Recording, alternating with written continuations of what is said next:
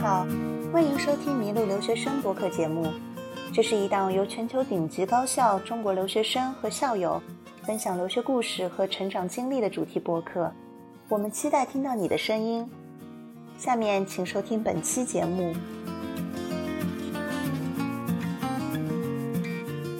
迷路留学生的听众朋友，你们好，我是今天的主持人蒋梦洁，我是在美国华盛顿的一名媒体人。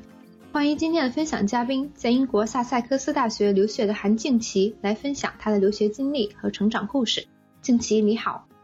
大家好，梦洁你好，我是韩静琪。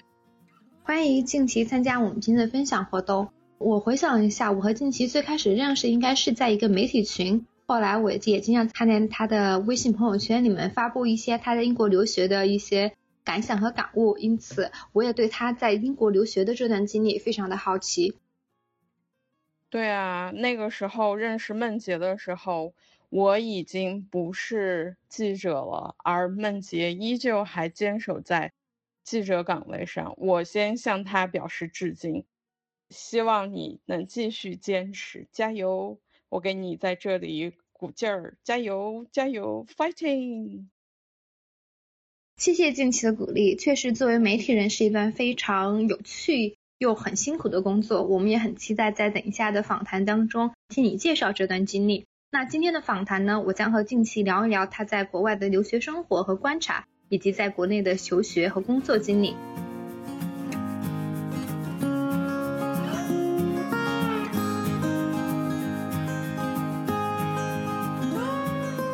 首先，能够麻烦近期跟我们介绍一下，现在处于留学什么阶段？这段时间又在忙什么吗？我呢，刚才结正式结束我在萨塞克斯大学的硕士预科的课程学习，然后老呃学校已经给我发了无条件录取的 offer 了。我九月份即将要入读萨塞克斯大学的国际政治经济学。然后最近呢，我回国在忙续学生签的事儿，然后我顺便在开始进行研究生课程开始前的 pre-course reading 课前阅读。我们学校网页上呢有不同专业的课前阅读书单，然后我们自己可以下载，下载后呢自己照着上面的书目文章找就行，就可以开始提前把 reading 做起来了。所以我现在开始要做 reading 了。嗯，因为呃，英国大学的课堂非常注重课前阅读，有课前阅读的书目一定要读，否则上 seminar 研讨课的时候，你大脑会一片空白，说不出什么有内涵、有内容的话。那么同时你也跟不上周围同学的节奏，所以老师给你布置的课前阅读一定要做。那我们首先也是恭喜近期能够嗯进入下一阶段的留学生活。然后我相信你刚才提到的课前阅读应应该会让你的暑假非常的充实。那让我们把时间线往前面稍微拉一下，回到你留学最开始的情况，我想问一下，说你最早是什么时候考虑留学呢？又是出于什么原因决定去留学呢？我从二零一七年开始留学，我选择出国留学的主要原因有三点。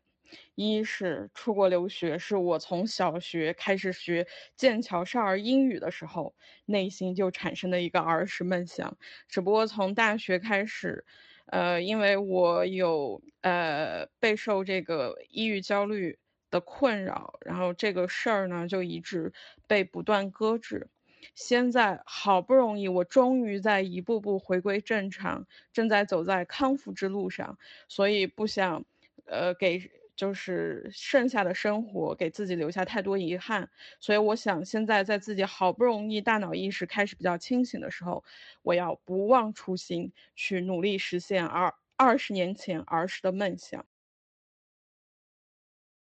第二个原因呢，是因为我在我一六年在吉尔吉斯的首都比什凯克当驻外记者的时候。我刚好遇到了中国驻吉尔吉斯大使馆被自杀式恐怖袭击炸了的这个事件。当我跟同事扛着摄像机急忙赶到大使馆被炸现场后，我看到其他国家的外媒记者都在做着非常专业的出境现场直播报道，而我那时的大脑里真的是一片空白，因为那真的是我第一次急忙赶到爆炸现场，真的不知道该说什么，听起来比较专业的话来对这个事件呢进行非常专业的一个分析。毕竟，中国大使馆被炸事件涉及到全球国际的恐怖主义、中亚以及新疆的反恐等等。那个时候，我非常清楚地意识到自己必须得进行一个知识结构的专业性升系统性升级了，要不然真的赶不上，也理解不了这个正在快速变化的世界了。第三点呢，就是非常现实的职业发展考虑，同时呢，我也想多为自己后面。的生活多留几条出路吧，就是因为我我真的感觉到过去学的东西放到现在都不够用了。我为了让自己未来的职业发展方向变宽一些，所以我选择出国留学。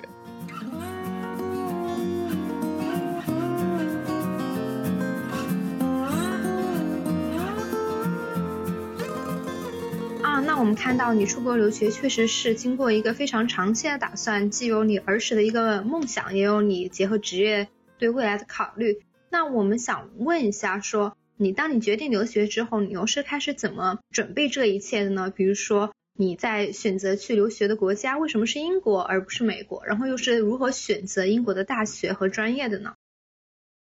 嗯，说到这这个话题呢，我就必须得。呃，接一下我自己的过去了，就是，呃，主要是因为我本科大学时候的这个 GPA 基点不够高，并且确实是在学术背景这块硬性条件上没啥优势与竞争力，再加上。呃，我本科因为高数课程替代问题没有顺利拿到学位证，只拿到了毕业证。但是呢，我又想研究生换一个我更感兴趣的专业。其实我出国留学申请的学术这块的硬性条件真的一点都不好。但是呢，因为英国有硕士预科这样的一个桥梁课程可以供我选择，可以解决这个问题。因为我知道我自己的学术背景不够好，所以我前期呢咨询了一下留学中介，了解到英国有嗯硕士预科的课程可以解决我现在在基点不高且又想研究生转专业这个问题。那么我选择去英国留学而不是去美国，主要是因为美国没有硕士预科，而英国有硕士预科课程可以帮助我能升。想读的大学专业，所以相比较而言呢，英国的这个硕呃英英国的教育呢，能满足不同程度与不同层次的学生的教育需求，所以我选择英国的学校。我想在这里再插一句啊，对于那些本科学术硬性背景条件不够好，且又想研究生转专业，或者说本科只有毕业证没有学位证。但又特别想出国上好大学、读好专业的同学啊，对于这一类同学呢，去英国读硕士预科确实是一条相对比较容易转专业的有效路径。即便如此啊，我还是想再三提醒大家，假如你有上硕士预科的这方面的需求，一定要把国外硕士预科读什么方向的课程，可以升哪些学校、哪些专业等等非常重要的信息都要搞清楚。还有一点是因为。我是非常喜欢，呃，英国文化的。过去上学的时候，就是看着《哈利波特》长大的，并且在我小时候，BBC 的古典剧、名著改编剧，还有英式幽默喜剧都经常在电视上播。所以，我本人看的英剧其实是要远比美剧多的。所以我更加喜欢历史文化底蕴积淀非常深厚的英国，而非美国。刚才你提到，嗯，硕士预科这个问题，那能麻烦你结合你自己的经历，跟我们大概介绍一下，说这个过程大概是怎么样吗？就是说你达到什么标准可以转到正式的学习当中，大概这个过程是怎么样的？就是说，比方说，呃，我我上学。呃，我前面两个学期读的是社会科学方向的硕士预科课程，然后因为厦大，因为厦大的国际关系跟国际发展的课程非常好，所以我们在硕士预科，呃，两个学期中学有专业课，就有国际发展跟国际关系的专业课，然后还有 critical reading，还有 research skills，还有 career ahead 是职场就业指导呀，有一些，还有学术英语 AES 叫 academic English skills。然后当你这些课的平均分都达到六十。包括写作也在六十，你才能有资格深入到研究生。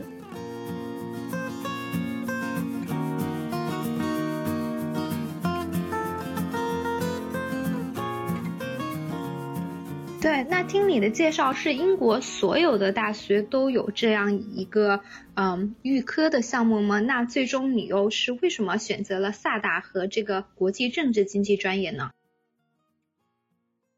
英国很多大学都开设了硕士预科课程，包括牛津。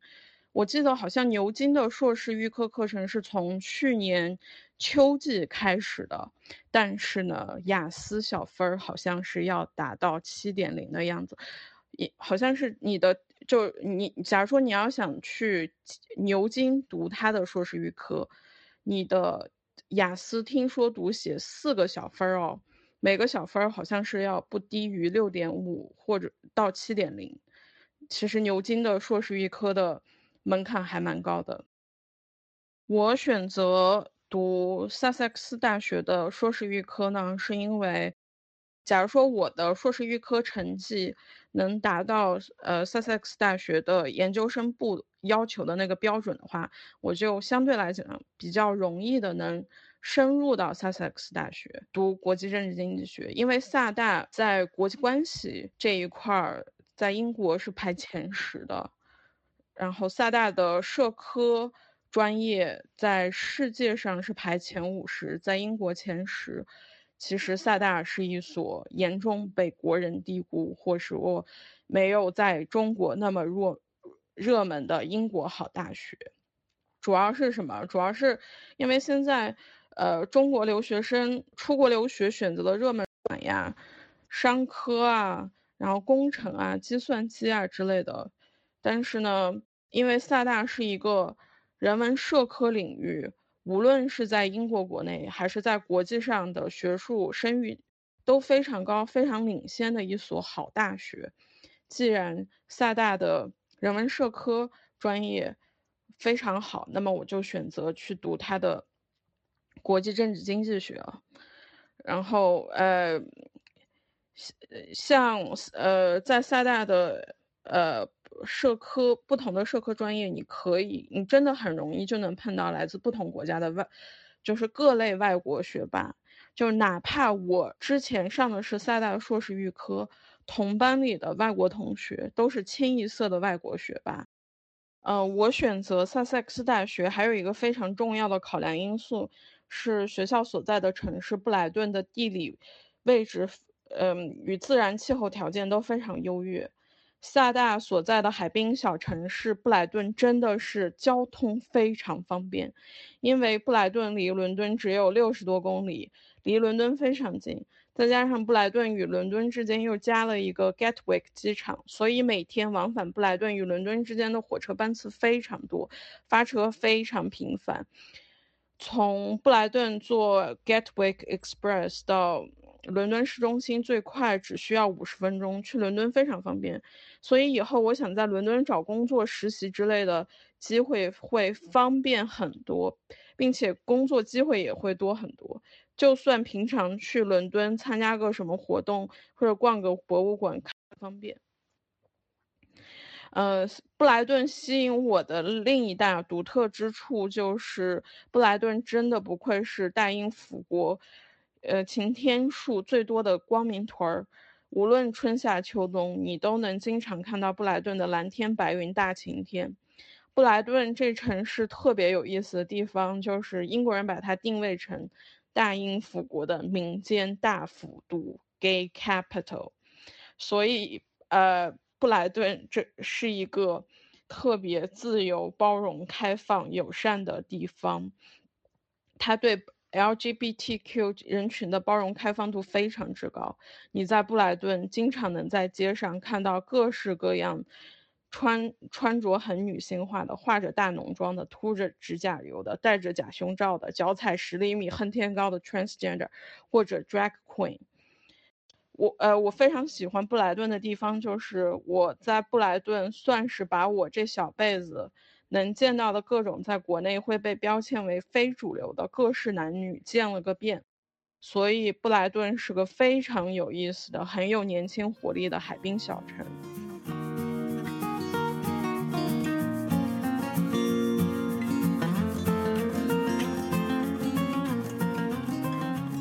我选择读萨塞克斯大学的国际政治经济学，主要是。为了以后的职业发展方向呢，能多几条路而考虑，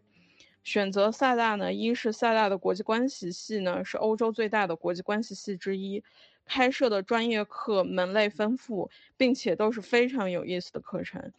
呃，而且选就是课程选择比较灵活，课程中间呢，Global Studies 这个学院就是国际研究学院。会组织去联合国日内瓦总部、布鲁塞尔欧盟总部，还有位于组织进行实地 field trip，实地参观拜访，与国际组织的工作人员，然后跟他们进行面对面的交流。我们还会去那边参加一些研讨会之类的。就还有萨大还有一个特别吸引我的地方在于，我们。呃，Global Study 就是国际研究这个学院的研究生的毕业论文可以选择实习毕业论文，也就是说，你你先选择一些你想去实习的国际组织机构，然后学院的实习就业中心的老师会指导帮助你申请那些呃国际组织的实习岗位。申请到岗位之后呢，你可以有三个月的实习时间，边实习。编写实习相关的毕业论文。我选择呃在萨大读国际政治经济学呢，就是现在呃无论是中国“一带一路”，呃在中国在积极拥抱全球化，还是说现在在全球化背景下，世界各地的民粹主义、民族民族主义、排外保护主义的重新抬头崛起。这些问题呢，都是在整个世界进行全球化的大浪潮的各种产物与现象，而国际政治经济学其中的一个着眼点就是研究全球化过程中的很多事儿与问题，所以在萨大读国际政治经济学，对我用更加专业、更加深入的角度去认识理解英国脱欧、美国特朗普的崛起、中美贸易战。还有中国倡导的一带一路都是非常有帮助的，所以我选择在厦大读国际政治经济学。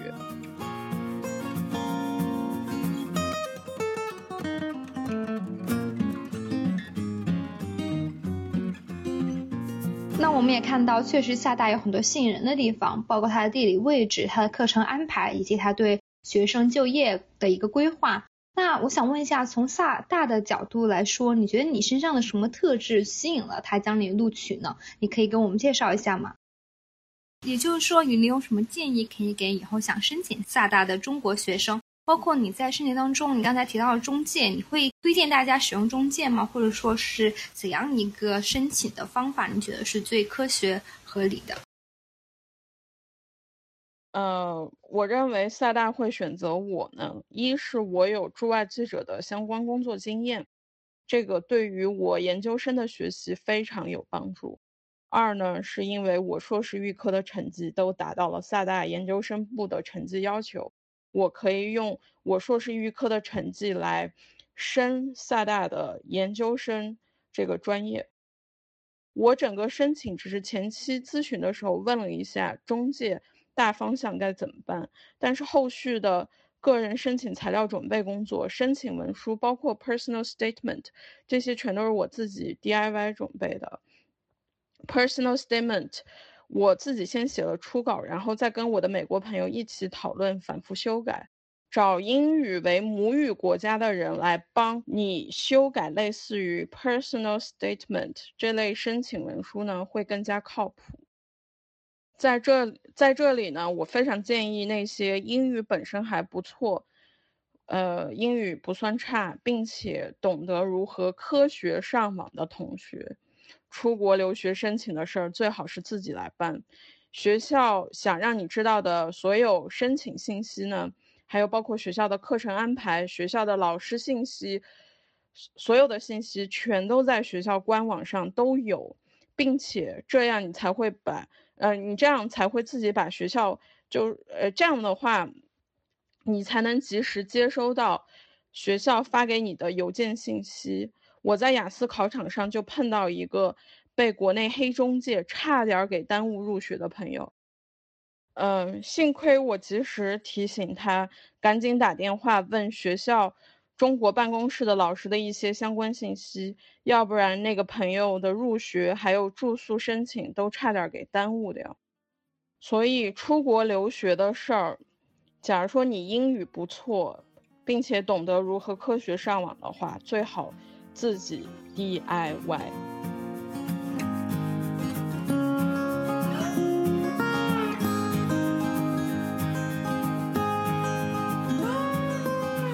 谢谢静琪的分享。这一集我们聊了韩静琪选择去留学的国家为什么是英国而不是美国，然后又是如何选择英国的大学和专业，以及申请方法。休息一下，欢迎继续收听下一集。